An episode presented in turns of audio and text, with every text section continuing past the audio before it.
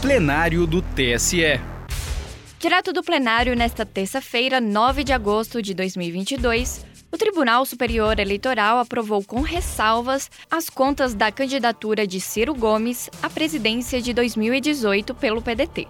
O colegiado determinou que ele devolva 348 mil reais aos cofres públicos por inconsistências na prestação de contas, o que corresponde a 1,44% do total dos recursos recebidos. A maioria do plenário decidiu pela aprovação do processo com ressalvas, tendo em vista a ausência de vícios graves e pelo fato de não ter havido empecilhos à verificação da movimentação financeira. Ouça a íntegra do julgamento. E apregou para julgamento o processo Prestação de contas 0601 227 40, eleições de 2018, da relatoria do eminente ministro Sérgio Banhos, devolve vista o eminente ministro Ricardo Lewandowski. Aqui a anotação de impedimento do ministro Carlos Horbach. Portanto, toma a liberdade de convidar para tomar assento no quórum desse colegiado, Sua Excelência, a eminente ministra Maria Cláudia Buchianeri Pinheiro, que participará, portanto, do quórum de julgamento. Não haverá sustentação oral, como eh, já mencionei, trata-se, portanto, de prestação de contas, neste caso, de candidato a presidente da República, candidato Ciro Ferreira, Ferreira Gomes, nas eleições de 2018. É, são prestações de contas que iniciaram seu exame na sessão por meio eletrônico de 18 a 24 de março, na qual o processo foi retirado de julgamento para reexame dos autos, a pedido do relator.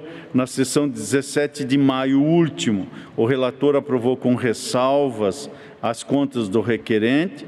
O ministro Alexandre de Moraes acompanhou o relator na aprovação com ressalvas e divergiu parcialmente ao final do voto quanto às determinações, no que foi acompanhado pela eminente ministra Maria Cláudia Buchaneri Pinheiro. Em seguida, pediu vista o ministro Ricardo Lewandowski, que aguardam os ministros Mauro Campeão Marques, Benedito Gonçalves e este presidente. Com a palavra, Sua Excelência, o eminente ministro Ricardo Lewandowski. Boa noite, senhor presidente. Em sua pessoa, cumprimento todos os demais presentes. Presidente, eu pedi vista e tenho feito isso uma certa regularidade quando se trata é, de prestação de contas, sobretudo quando há divergência com relação a detalhes dessas prestações de contas e quando existe um parecer da assessoria técnica, muitas vezes num sentido ainda divergente. Eu tenho entendido que é muito difícil decidirmos isso de bate-pronto apenas a partir do sempre bem elaborado voto do relator e, eventualmente, do voto do ministro que diverge. Mas, é, quando esta situação se apresenta, entendo que há necessidade de irmos diretamente aos documentos.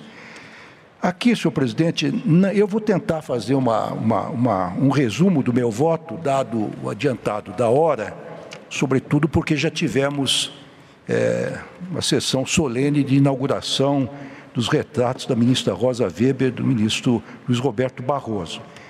Mas eu rememoro que na sessão do último dia 17 de maio, o relator ministro Sérgio Banhos, em extenso e proficiente voto, ao examinar a documentação juntada aos autos, detalhou as irregularidades encontradas e aprovou as contas com ressalvas, é, segundo uma emenda que a seguir transcrevo. Não vou ler esta emenda porque é de todos conhecido, mas é um voto é, bastante vertical e eu louvo Sua Excelência o relator pelo aprofundado estudo que fez do caso. Na mesma assentada, o ministro Alexandre Moraes manifestou sua parcial divergência é, com relação aos seguintes pontos. Primeiro, irregularidades quanto ao recebimento indireto de doações por fonte vedada. Em segundo lugar, irregularidade quanto à omissão de despesas e ausência de documentação comprobatória, notas fiscais de simples remessa, simples remessa. Terceiro lugar, despesas com Manuel Alexandre Bueno e Silva. Quarto lugar, irregularidade, insuficiência de documentação comprobatória, outros recursos. Quinto lugar, gastos eleitorais com serviços advocatícios. Sexto e penúltimo lugar, despesas com hospedagens. E sétimo lugar e último, despesas com fretamento aéreo. Então, é, para o ministro Alexandre Moraes, o valor percentual das irregularidades correspondeu a 1,44% das receitas do candidato, o qual deverá ser notificado para devolver ao Tesouro o valor de R$ 348.887,83. Este é o resumo do voto é, ou da divergência apresentado pelo ministro Alexandre de Moraes. Acompanhou a divergência a ministra Maria Cláudia Bucanieri, que levantou uma interessante questão, é, que talvez seja até uma questão de lege ferenda, quanto à possibilidade de estrangeiros que se envolvem na vida comunitária e que possuem interesse no desenlace da eleição poderem doar para as campanhas eleitorais. Questão até teórica, acadêmica e, e, na verdade, até política, no sentido amplo da palavra, de grande interesse. Sua Excelência, como é uma acadêmica também, certamente é, poderá refletir é, no âmbito universitário sobre essa magna questão, sem prejuízo manifestar-se aqui em sede jurisdicional. Na sequência, em razão dos apontamentos feitos pelo ministro Alexandre Moraes e pela ministra Bucanieri, pedi vista dos autos para melhor exame da matéria. Esse é o relatório. É, então, como já observei no início, a divergência eh, traz, a meu ver, a necessidade do exame eh, dos documentos que constam dos autos e também eh, umas reflexões de ordem conceitual para afastar algumas irregularidades reconhecidas pelo relator. de saída, renovo mais uma vez os meu, as minhas congratulações ao relator pelo excelente, extenso, profundo voto que proferiu e adianto que o acompanharei parcialmente.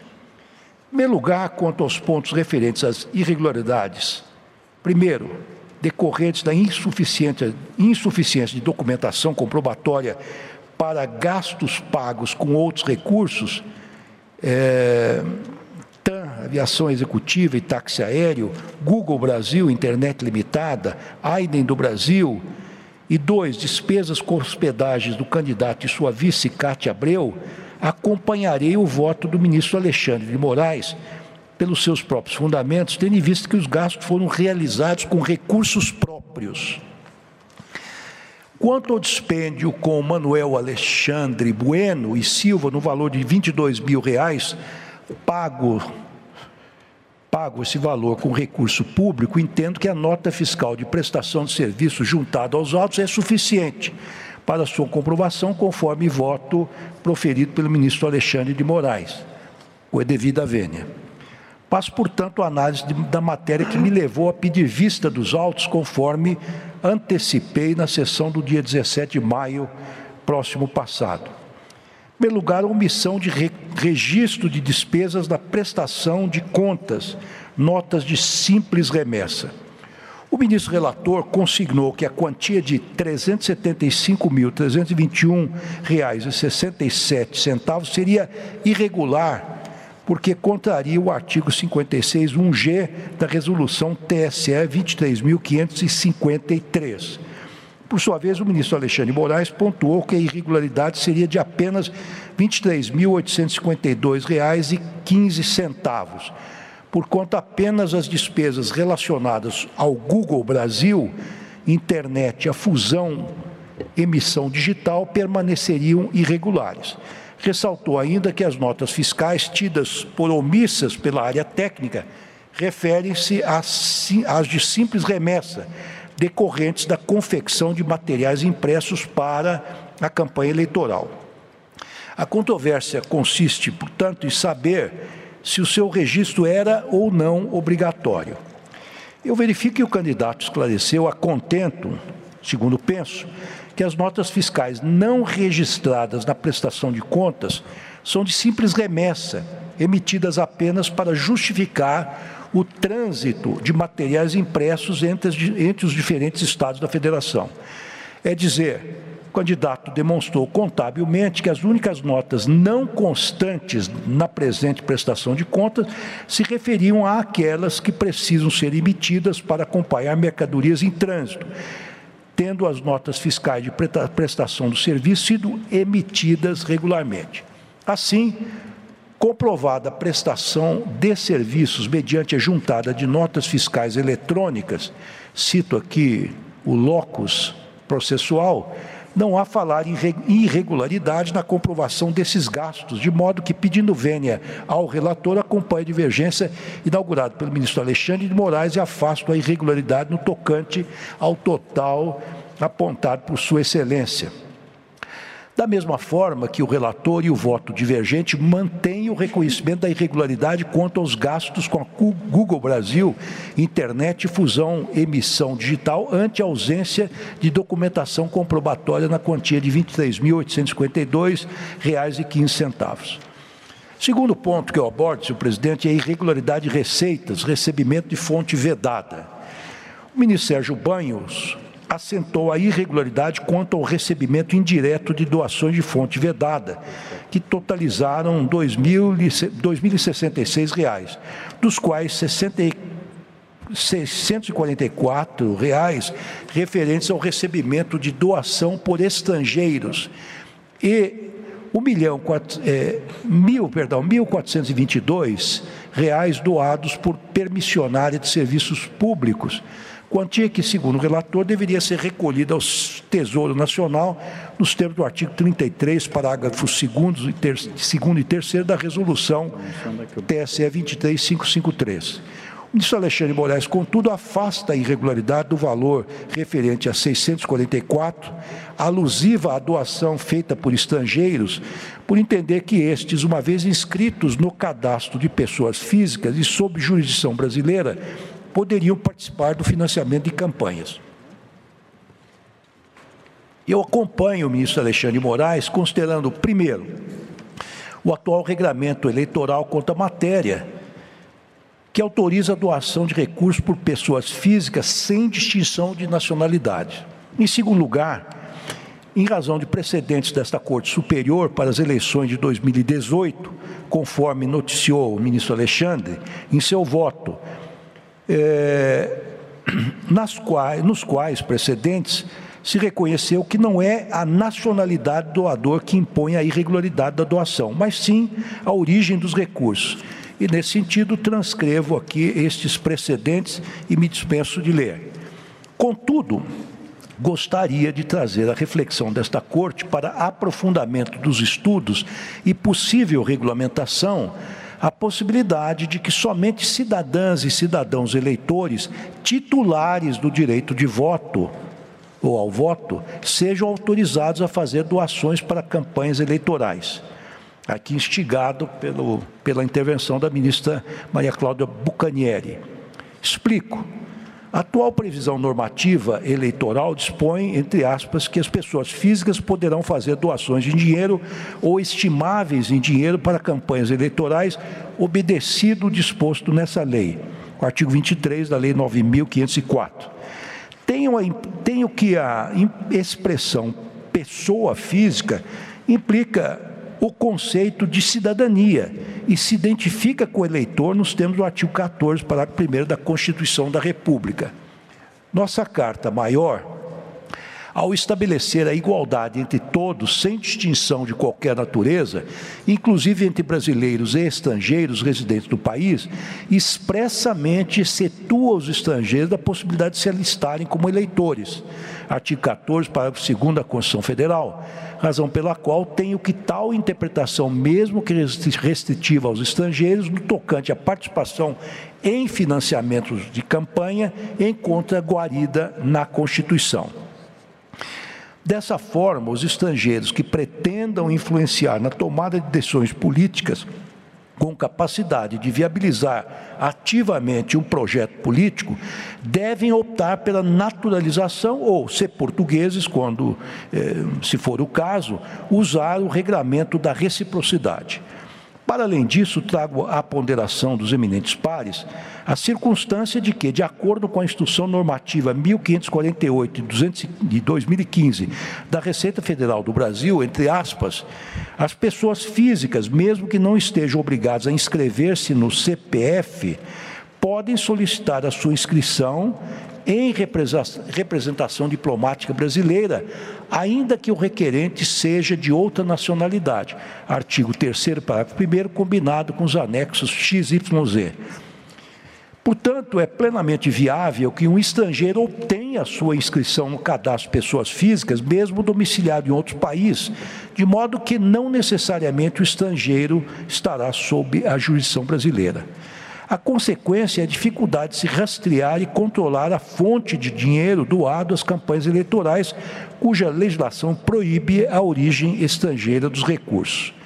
Por oportuno, em breve estudo comparado que fiz, anoto que a França, país de, que adota o modelo de financiamento de campanha misto, a semelhança do modelo brasileiro, em 2017, na lei para a confiança na vida política, essa expressão traduzida, modificando a sua antiga legislação relativa à transparência financeira na vida política, a qual não se restringia a quais pessoas físicas, quais pessoas físicas poderiam doar, passou a limitar os repassos financeiros a partidos políticos apenas àquelas de nacionalidade francesa ou que residam na França de modo a que seja possível o controle quanto às receitas. Não, não. Mas, é, como Vossas Excelências já puderam é, verificar, eu acompanho a solução dada pelo relator e pela divergência, no sentido de, neste caso, aceitar esta doação, até porque é ínfima, mas é, acho muito interessante e relevante a intervenção da ministra Maria Cláudia Bucanieri para que, eventualmente, até de lei diferenda, essa matéria seja regulada de modo diverso. Terceiro ponto que eu levanto é a irregularidade de despesas, gastos com honorários advocatícios. O ministro relator afastou completamente a irregularidade referente aos gastos com serviços de advocacia, no valor de 230 mil reais. Por sua vez, o ministro Alexandre de Moraes afastou. E agora peço escusas a vossas excelências, como nós estamos tratando de prestação de contas, eu preciso ser um pouco minudente, não há como passar ao largo do exame dessas irregularidades. Então, eh, repito que o ministro Alexandre Moraes afastou, primeiro, a irregularidade parcialmente no tocante ao valor correspondente, correspondente a um terço de 230 mil reais, ou seja, 76.666 e 66 centavos, em virtude da jurisprudência do Tribunal Superior Eleitoral fixada para as eleições de 2018. Em segundo lugar, afastou também a irregularidade no valor de R$ 59.800 por entender que os serviços prestados pelo escritório Xerez, Saldanha Vasconcelos e Ciro Gomes Advogados Associados não foram quitados com recursos públicos. É, bem examinada a questão, eu renovo as vênias ao relator para acompanhar a divergência iniciada pelo ministro Alexandre Moraes. Na espécie, anoto que o prestador de contas alegou que todo o valor apontado como regular pela unidade técnica, R$ 289.800, seria decorrente de contrato de prestação de serviço de assessoria de e eh, consultoria jurídica, o que estaria de acordo com a previsão contida no artigo 37, para o terceiro da resolução, cujo número já citei. E que assim, eh, enfim, regulou a, a questão no artigo 37, parágrafo 3 que também me dispenso de ler, porque é de conhecimento de todos. Ocorre que, tendo em vista o entendimento deste tribunal fixado para as eleições de 2018, apenas os serviços advocatícios inerentes à campanha eleitoral, entre aspas, que se revelam em consultoria aos candidatos, é que estão submetidos à contabilização de custos na ação de prestação de contas. Agravo regimental no RESP 060 02603, de relatoria do ministro Mauro Campbell. Por outro lado, entre aspas, os honorários relacionados à atividade jurisdicional, seja para o candidato se defender de demandas eleitorais, seja para prestar contas, seja para propor ações, não são atividade de campanha, sequer acessórios.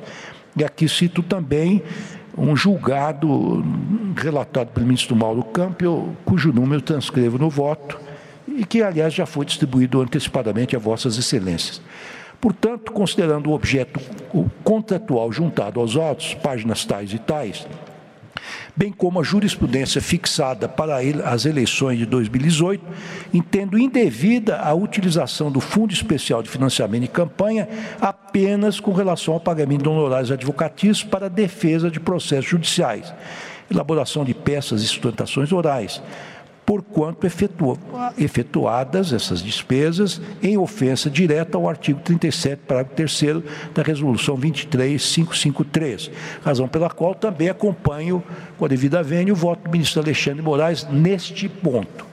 De igual modo, acompanho uh, a divergência quanto ao afastamento da irregularidade referente ao pagamento no valor de R$ 59.800, tendo em vista não se tratar de recursos públicos, uma vez que tal despesa foi efetuada com valores de origem privada. Cito o documento em que me apoio. Quarto lugar, analiso a irregularidade de despesas com fretamento de aeronaves pago com recursos públicos. E aí eu vou veicular aqui uma preocupação que já adiantei é, na sessão, em sessões anteriores, e acho que esta corte especializada precisa começar a lançar um olhar um pouco mais vertical sobre essas despesas. Nós temos lido nos jornais relatos de inúmeros abusos por parte de dirigentes eh, partidários que utilizam jatos e helicópteros com, pagos com dinheiro público sem qualquer tipo de consideração com a economicidade, com a conveniência eh, do ponto de vista eh, do erário tocante a tais despesas. Aqui eu observo que o ministro relator afastou a irregularidade de despesas com fretamento de aeronaves, por entender ser suficiente a documentação trazida aos autos pelos candidatos, pelo candidato, mesmo não tenham sido entregues as listas de passageiros. O parecer da área técnica apontou como irregularidades os gastos com táxi aéreo devido à ausência da lista de passageiros nos seguintes termos, que eu transcrevo aqui e me apoio, isso aqui está, essa, esse trecho do parecer da assessoria técnica consta folhas 16 a 18. Então, aqui eu quero demonstrar documentalmente que esta foi exatamente a objeção apresentada pela nossa assessoria técnica. Não se trata aqui eh, de saber, e acho que isto até seria, num primeiro momento, talvez discutível, saber qual foi o destino destas, eh, destas viagens, ou mais precisamente, com quem os dirigentes partidários foram se encontrar.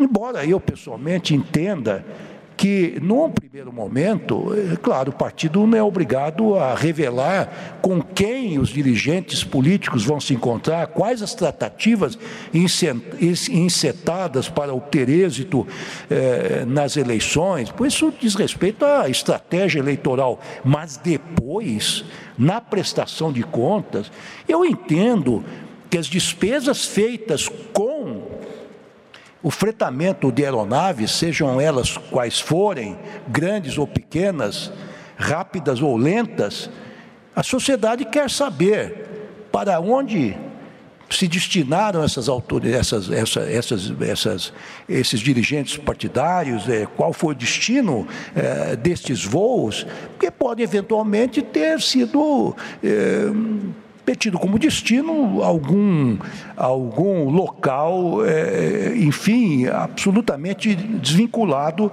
é, das finalidades eleitorais, como, por exemplo, local para turismo. É, e aqui, aqui, senhor presidente, senhores ministros, eu lembro, eu lembro, eu vou minudenciar isso no meu voto, e lembro que quando fui presidente do Supremo Tribunal Federal e, e por lei, ou por, por, por, por é, é, enfim, por legislação infralegal, eu tinha direito à utilização é, a, de um jato da FAB. Mas era condição para embarcar nesse jato da FAB com a minha comitiva, e sempre foi uma comitiva muito parcimoniosa, muito modesta, muito restrita, eu era obrigado a, a rolar é, quem é que me acompanhava fornecendo os nomes e o RG das pessoas.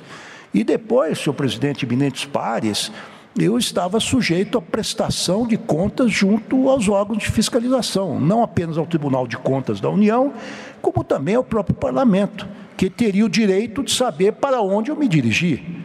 Se foi a serviço ou se foi para atender a interesse particular. Então não vejo por que, por os partidos políticos não devem dar essa satisfação ao Tribunal Superior Eleitoral quando da prestação de contas. Quer dizer, Preciso, é preciso saber, o tribunal quer saber, aliás, o tribunal não, a sociedade brasileira quer saber quem, quem é que embarcou nessas aeronaves e se o destino era compatível com a missão eleitoral alegada.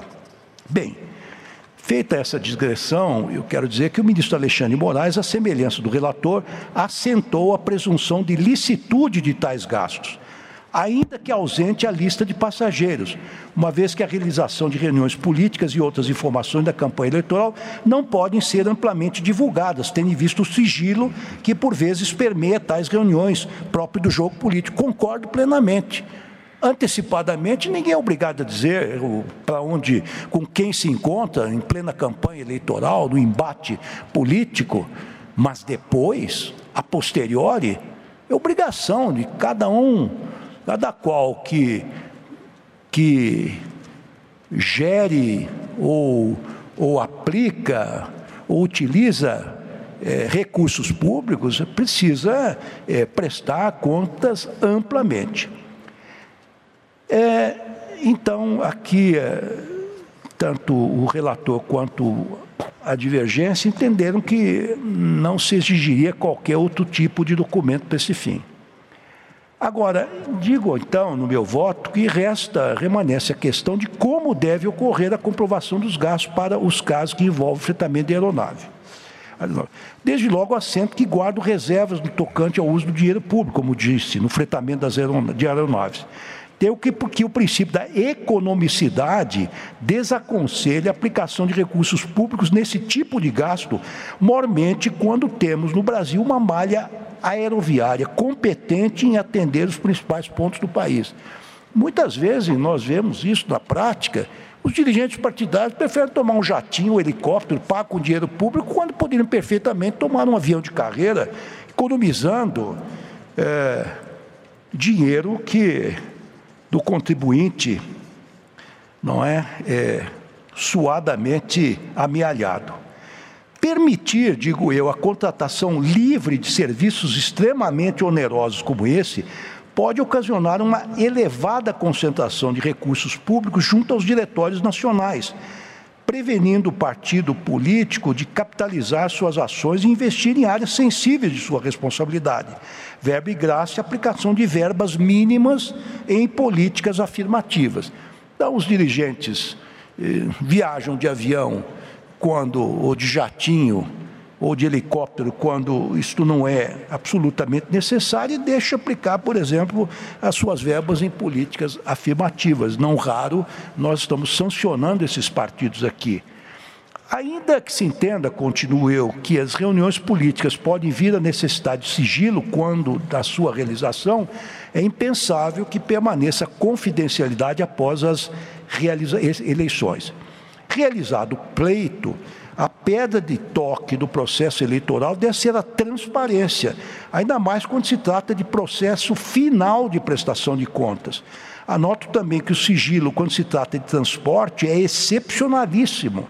Digo isso porque a regulamentação do setor aéreo é clara quanto à exigência de que a lista nominal de quem embarque em uma, uma aeronave seja disponibilizada, havendo inclusive a previsão de penalidades caso se descumpra a norma com o cunho de prevenção de ilícitos na aviação civil, bem como para permitir a investigação de interesse de saúde pública, nos termos da resolução ANAC 255-2012 e seus anexos, da portaria ANAC 3.374 de 2020. Então, para, para a Agência da Aviação eh, Civil, é, é, obrigatória a apresentação da lista de passageiros, então, para a Justiça Eleitoral, isto não se faria obrigatório? Data vênia, eu confesso que tenho uma certa perplexidade. Ora, se não se impõe sigilo aos órgãos de controle ordinários, Considero, data vênia, injustificável que a Justiça Eleitoral venha a abdicar dessa informação, considerando seu dever de fiscalização das contas sob a égide dos princípios constitucionais da economicidade e da eficiência dos gastos financiados com recursos públicos. Além disso, o tema não é estranho ao nosso controle. Cito por todos o agravo regimental no RESP é, X, de relatoria do ministro Sérgio Banhos, no qual esta Corte de Justiça, ao apreciar a prestação de contas de campanha de partido político relativo à eleição de 2018, assim se pronunciou por unanimidade. Item 9, entre aspas, esta Corte Superior, em recente julgado de minha relatoria, concluiu que, em subaspas, em relação a gastos com aeronaves, a orientação jurisprudencial é de que se deve é que deve ser mantido o controle documental rigoroso das despesas, em razão do seu elevado valor e da utilização de recursos públicos, motivo pelo qual é exigível a apresentação de documentos que não sejam unilaterais relativos aos passageiros transportados para fins de comprovação da finalidade da viagem e ainda da indisponibilidade de voos comerciais. Vejam que isto já foi objeto de apreciação.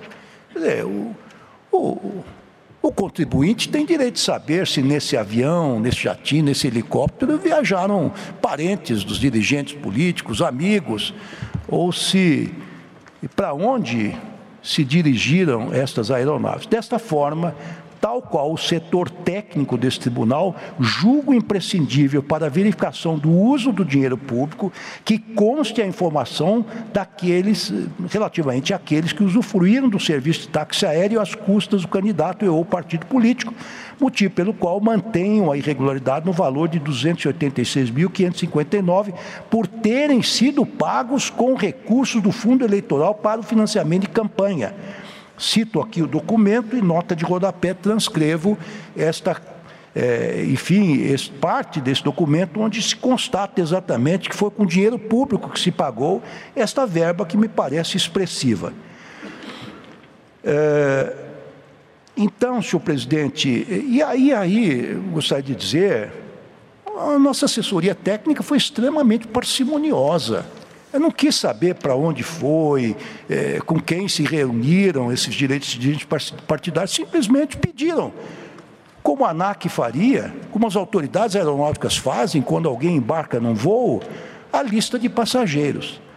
Então, senhor presidente, achei importante fazer estas considerações e digo o seguinte: caso vencido quanto a este ponto, conclama o plenário deste tribunal a refletir verticalmente sobre o tema, com vistas a garantir a máxima transparência para o pleito que se avizinha.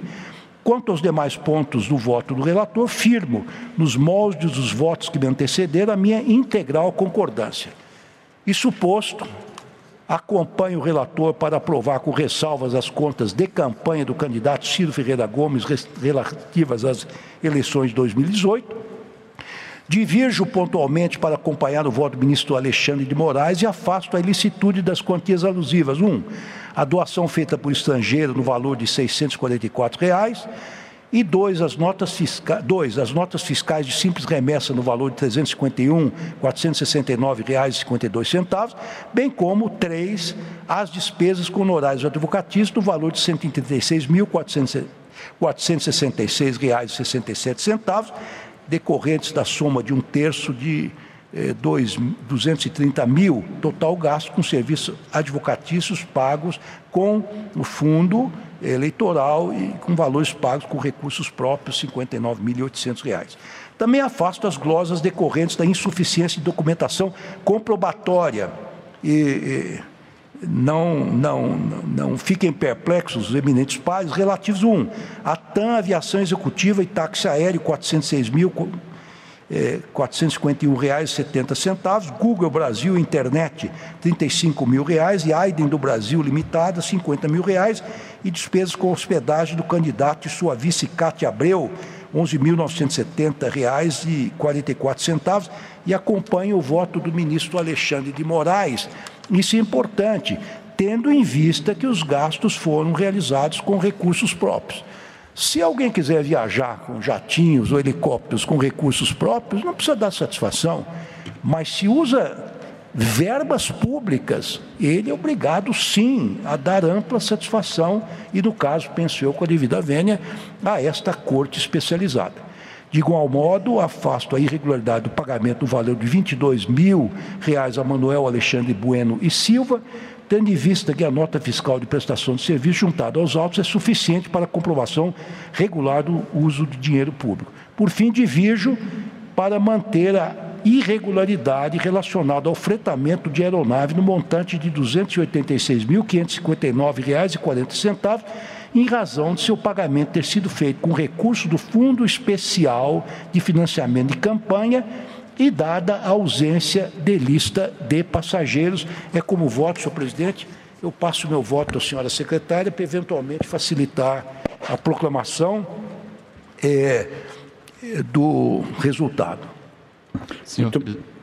desculpa. Pois não, ministro Sérgio Banhos. Senhor presidente, ao tempo que parabenizo Sua Excelência o ministro Ricardo Lewandowski pelo belíssimo voto, eu só queria fazer um esclarecimento. Não costumo contraditar e não é o caso de contraditar. É só para demonstrar que não há uma contradição com o julgado citado, inclusive no meu voto é. e reeditado no voto de Sua Excelência, com, é, com esse caso específico. Me permita a leitura apenas de um trecho do meu voto. Após citar várias jurisprudências nesse sentido do fretamento, eu digo. No caso, entendo que a questão merece um exame mais detido, pois é inequívoco que as despesas com fretamento de aeronaves, na hipótese dos autos, estão relacionadas à campanha de candidato à presidência da República, cujo deslocamento contínuo ocorre no âmbito de país de proporções continentais, a abranger em determinado dia atividades de campanha em vários estados, cenário que justificaria a realização do gasto com aviões contratados mediante fretamento. Assim, e diversamente do que ocorre, por exemplo, com as atividades partidárias cotidianas, em que não há necessariamente uma urgência envolvida em sua consecução, a previsível em intensa atividade desenvolvida numa campanha eleitoral, notadamente de presidente, exige o cumprimento de diversos compromissos, sendo razoável considerar a eventual impossibilidade de utilização de voos comerciais para essa finalidade, sobretudo considerando o período eleitoral com prazo mais diminuto, em que a data limite para a formalização das candidaturas 15 de agosto de 2018 e o dia da votação em primeiro turno 7 de outubro, e eu prossigo tentando diferenciar exatamente é. para não entrar em contradição com as minhas decisões anteriores. Esse caso é, Você me permite uma parte? Claro. É, longe de mim tentar flagrar alguma contradição. Não, não, Aliás, eu nem gosto de fazer isso, não é de hábito, não, não faço isso como hábito. É, na verdade, eu simplesmente quis é, mostrar em meu voto que esse tema não é estranho às cogitações do TSE independentemente das conclusões, e tenho certeza que Vossa Excelência não incorreu em contradição, o que eu quis demonstrar é que esse tema já foi objeto de discussão e poderá sê-lo novamente. Exatamente isso, quer dizer, se entrarmos, tanto a aviação civil quanto a aviação estatal, é, todos que embarcam numa aeronave desses dois tipos de transportes, precisa apresentar a lista de passageiros. A lista é algo corriqueiro, algo que existe normalmente, não vejo por que podemos eximir os prestadores de conta eh, de apresentá-la ao Superior Tribunal Eleitoral ao Tribunal Superior Eleitoral. Senhor presidente, eh, em primeiro lugar, não tinha dúvida disso, o ministro Lewandowski que talvez seja se não é o mais, é um dos mais elegantes ministros do Supremo Tribunal Federal e aqui também na Corte, sempre tratando todas as matérias com muita sensibilidade. É, só quis fazer esse registro, é só e encerro neste ponto. Muito obrigado. Muito obrigado ao eminente ministro Ricardo Lewandowski, que vota no sentido de também aprovar com ressalvas divergindo parcialmente de Sua Excelência o relator nos termos do voto que vem de proferir. Agradeço também Sua Excelência o relator pelas elucidações que traz agora a colação. Como vota Sua Excelência o ministro Mauro Campo Marques?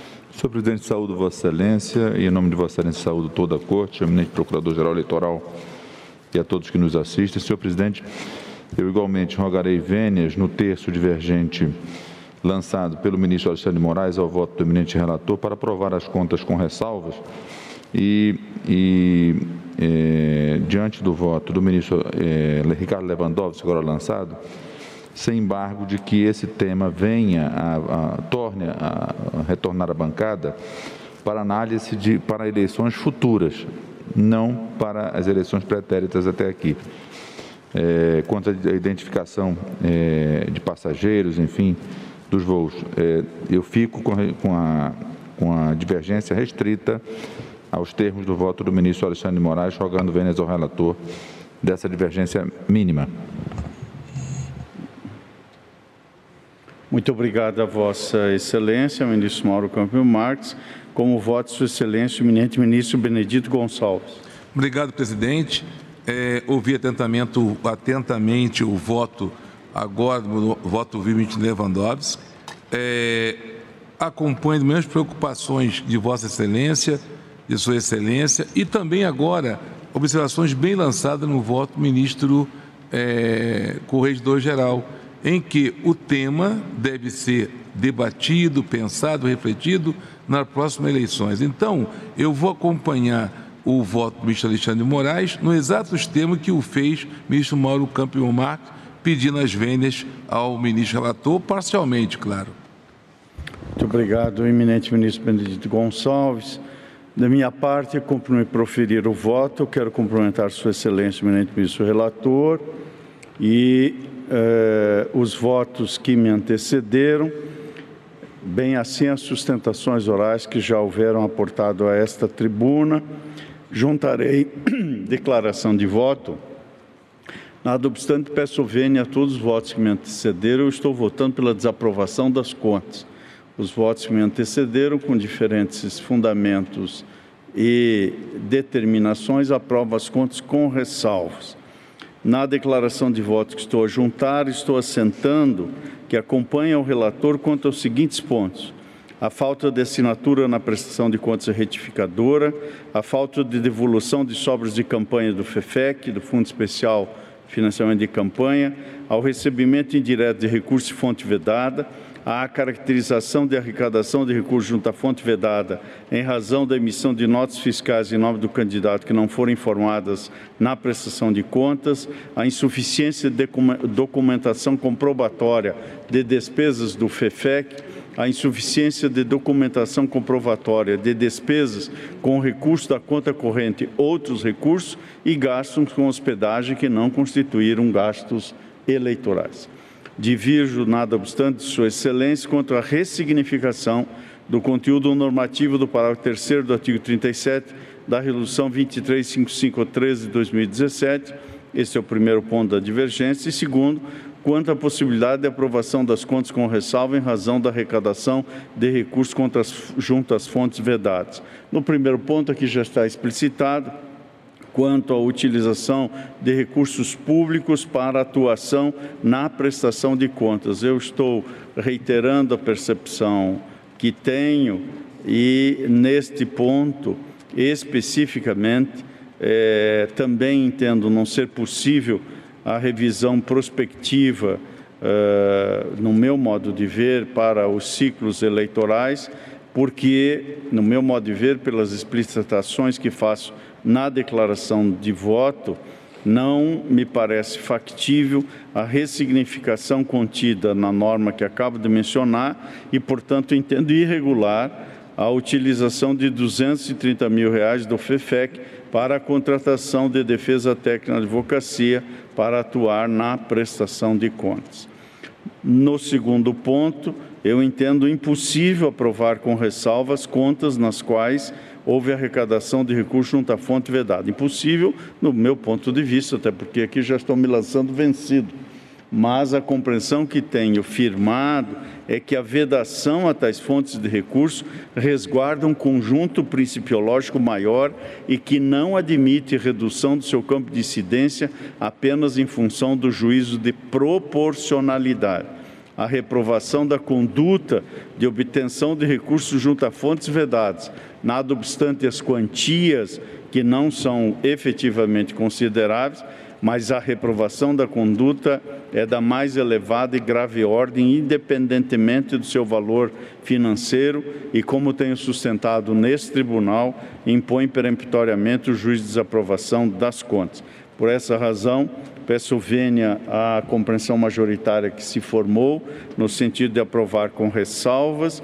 Eu estou, por estas razões, e nos termos da declaração de voto mais alongada, julgando as contas desaprovadas, mantidas as demais disposições constantes da parte final do voto de Sua Excelência, eminente ministro relator. Anuncio o resultado do julgamento e agora peço a atenção e colaboração de Vossa Excelência, porque os votos consonantes têm diferenças quanto às respectivas determinações. É, Portanto, anuncio o resultado do julgamento na prestação de contas 0601-22740 da relatoria do eminente ministro Sérgio Banhos, o tribunal, por maioria, aprovou com ressalva as contas do requerente candidato ao cargo de presidente da República nas eleições de 2018, neste ponto da aprovação com ressalva, nos termos do voto do relator, vencido no ponto o ministro-presidente que desaprovava as contas.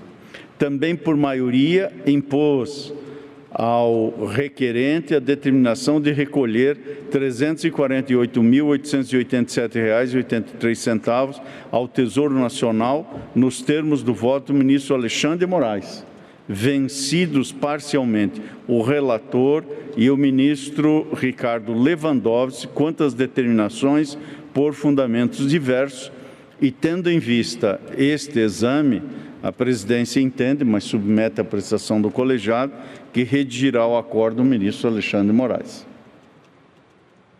É o que eu submeto à consideração de Vossa Excelência. É a última proclamação que faço na minha gestão. Eu estou é, razoavelmente satisfeito de, contando com a ajuda da doutora Leila, ter proclamado o resultado adequado à luz do colegiado, sinal que passei no último vestibular a que me submeto na presidência desta Corte. Esse é o resultado do julgamento. Para mais informações, procure na Justiça Eleitoral pelo PC 060 1227 40. Justiça Eleitoral, a justiça da democracia.